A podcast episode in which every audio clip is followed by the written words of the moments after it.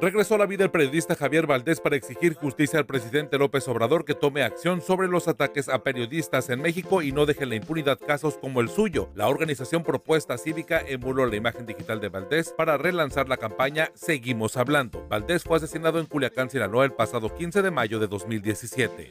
Que cumpla con su obligación. Hasta que mi crimen y los de mis compañeras y compañeros no estén aclarados, ni nosotros ni nuestras familias tendremos paz. Con un pan de muerto a la mano fue como se explicó el pacto fiscal por parte del senador Samuel García que apoya la iniciativa de 10 gobernadores federalistas que piden una redistribución de los impuestos para aumentar la participación de los estados que contribuyen más a la federación. Un 4% para 2.550 municipios.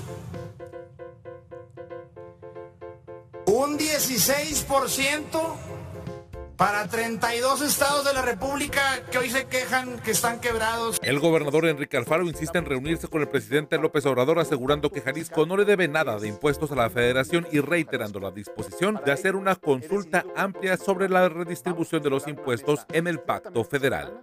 Para diseñar una consulta bien hecha, con preguntas claras, con un mecanismo que nos permita garantizar que esta consulta sea productiva y constructiva. Desde 2019, el embajador de los Estados Unidos en México, Christopher Landau, supo que había una investigación en contra de Salvador Cienfuegos, secretario de la Defensa Nacional en la administración de Enrique Peña Nieto, pero no podía hablarlo ni con su agregado militar, debido a que era información del gran jurado. This is a huge time bomb.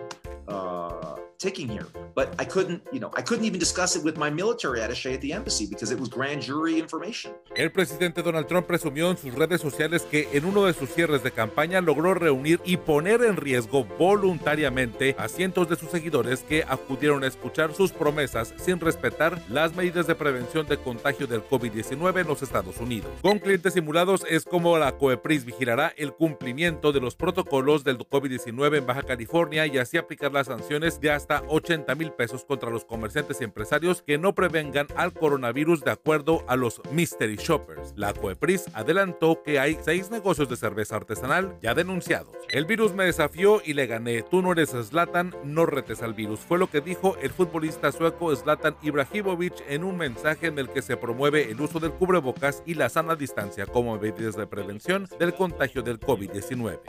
Tú no sé, Zlatan, no sfidar el virus. El director Michael Bay produjo una película sobre la pandemia y se llama Songbird y es estelarizada por KJ Apa de Riverdale y Sofía Carson de Descendants. Songbird está ambientada en un mundo posapocalíptico atrapado en el encierro durante cuatro años, en el que solo ha sobrevivido el 50% de la población mundial.